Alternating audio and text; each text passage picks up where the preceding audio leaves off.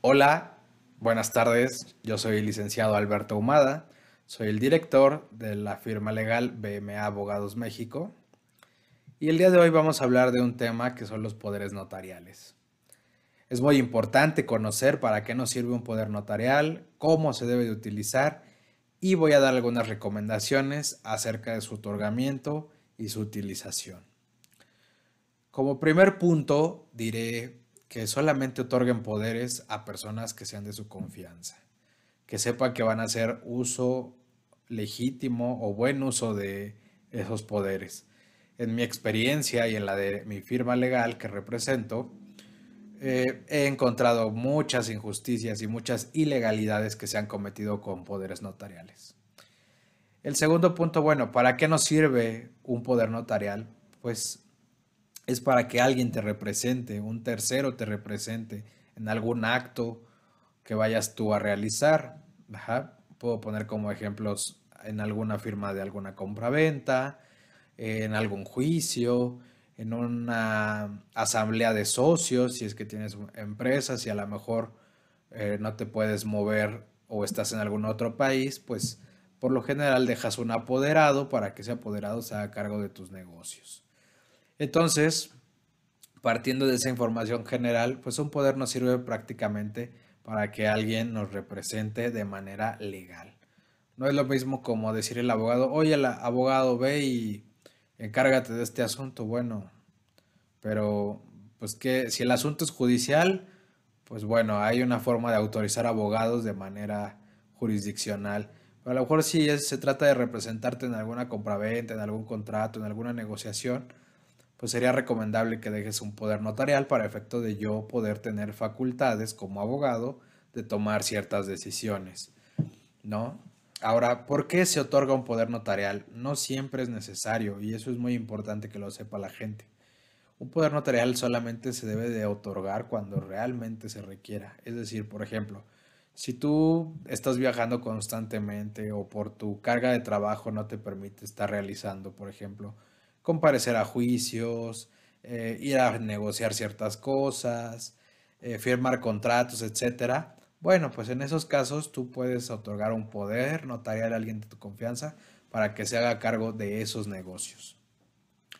Otra podría ser, bueno, es que yo ya estoy enfermo o a lo mejor me cuesta trabajo desplazarme en la ciudad o a lo mejor me encuentro en otro estado de la República o en, en algún país extranjero y bueno, yo dejo un encargado, un apoderado, para efecto de que se haga cargo de mis negocios, en, por ejemplo, en la Ciudad de México, ¿no? que es donde nos encontramos.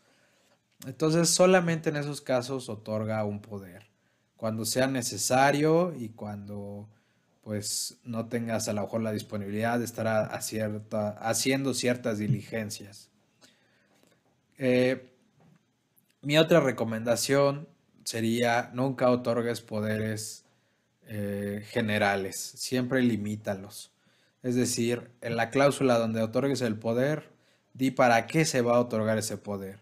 Por ejemplo, si es para la venta de una casa, bueno, en el poder general para actos de, de dominio se limitará a la venta de la casa, no sé, ubicada en Paseo de los Tamarindos, número 47, colonia tal, y de esa forma tú te aseguras de que ese poder solamente va a ser ocupado para la venta de esa casa en específico, no para algún otro acto jurídico distinto, ¿no?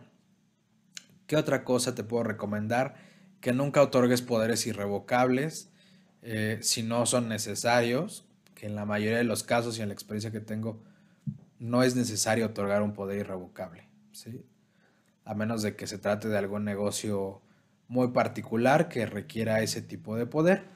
Y también prueba de ello, de que esos poderes se han ocupado en, la última década para cometer ilícitos, pues es que los notarios, al menos en la Ciudad de México y con las notarías que yo trabajo, que rara vez te otorgan un poder irrevocable.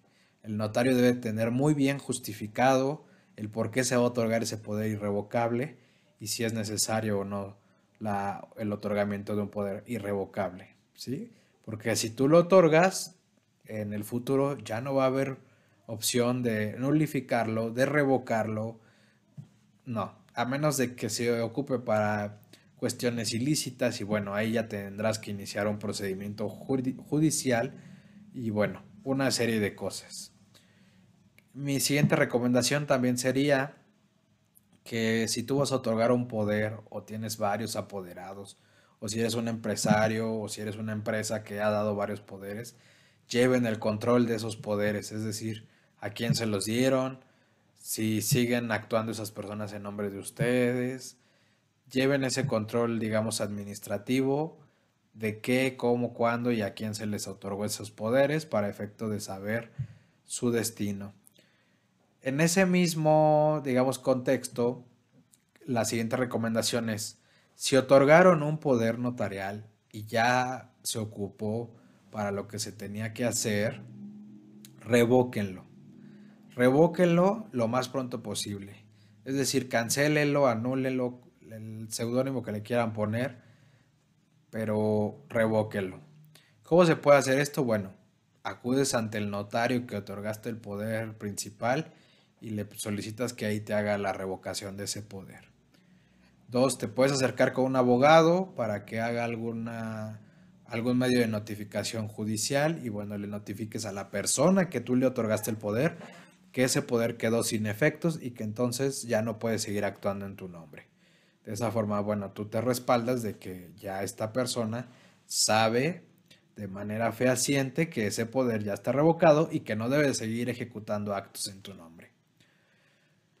La siguiente recomendación va atinada a la situación de las personas que otorgan poderes y que fallecen. Desafortunadamente hay gran cantidad de poderes y casos que me han llegado donde la persona que lo otorgó ya falleció por, digamos, escuela. Se dice que un poder deja de tener efectos cuando la persona fallece. Sin embargo, ya hay jurisprudencia de la Corte actualmente que se está aplicando hoy día, donde aunque esté la persona fallecida, el poder sigue teniendo validez. Y eso me ha pasado en varios juicios. Cosa desgraciadamente a lo mejor muy perversa porque la gente ocupa esos poderes para cometer ilícitos, arbitrariedades y causas injustas. Entonces yo te pediría, y ahora yo que lo estoy viendo en tribunales, cómo se ha venido desarrollando esta actividad o el criterio judicial de que los poderes, aunque la persona fallezca, siguen teniendo efectos, pues yo recomiendo que a partir de este momento, en los poderes que otorgues, pues pongas una cláusula especial donde digas que el poder va a dejar de tener efectos, se cancelará, etcétera, la redacción que el notario acomode o la que el abogado recomiende para efecto de decir que se cancelará en el momento que tú fallezcas. De esa forma garantizas que el poder no podrá ser ocupado después de tu fallecimiento. Eso es muy importante porque ha generado muchos conflictos en estas últimas décadas. Y se los digo con conocimiento de causas. Hay, hay expedientes que, que he llevado que, bueno, son interminables y todo porque el apoderado quiere seguir actuando en nombre de esta persona cuando ya está muerta y cuando pues ya no tenía las facultades, ¿no? Entonces, tengan mucho cuidado con los poderes que otorgan. Yo les recomiendo que siempre se adhieran a un notario o busquen a un abogado de su confianza que les ayude a realizar estos actos, que les haga la mejor recomendación posible y también que, bueno, cuiden el patrimonio y, todo lo inherente al poder, ¿no? Porque es un arma muy poderosa a nivel jurídico con la que puede ser tu beneficio o tu destrucción. Entonces, pues ese es el tema de, hoy. Espero les haya gustado el desarrollo de, de la conversación. Si tienen algún comentario, por favor háganmelo saber aquí abajo y yo con mucho gusto voy a estarlos este, respondiendo a la brevedad posible. También les pido que si tienen algún tema que les gustaría que tratara, igual me lo hagan saber por medio de los comentarios. O si quieren conocer algo más sobre los poderes, cómo se hace la revocación, etcétera, sobre todo para algunos estudiantes de Derecho, con mucho gusto voy a dejar aquí mi contacto y las redes sociales donde pueden buscarme y yo con mucho gusto les hago llegar el tema. Pues me despido, fue un placer haber estado con ustedes. Por favor, les invito a que se suscriban de nueva cuenta al canal de YouTube. Búsquenos como BMA Abogados México y en las demás redes sociales, Twitter, Facebook, Instagram, como BMA Abogados. La página personal de su servidor me pueden encontrar como albertoahumada.com. Ahí pueden encontrar, tener contacto directo conmigo. Pues muchas gracias, nos vemos hasta la próxima entrega, que tengan buena tarde.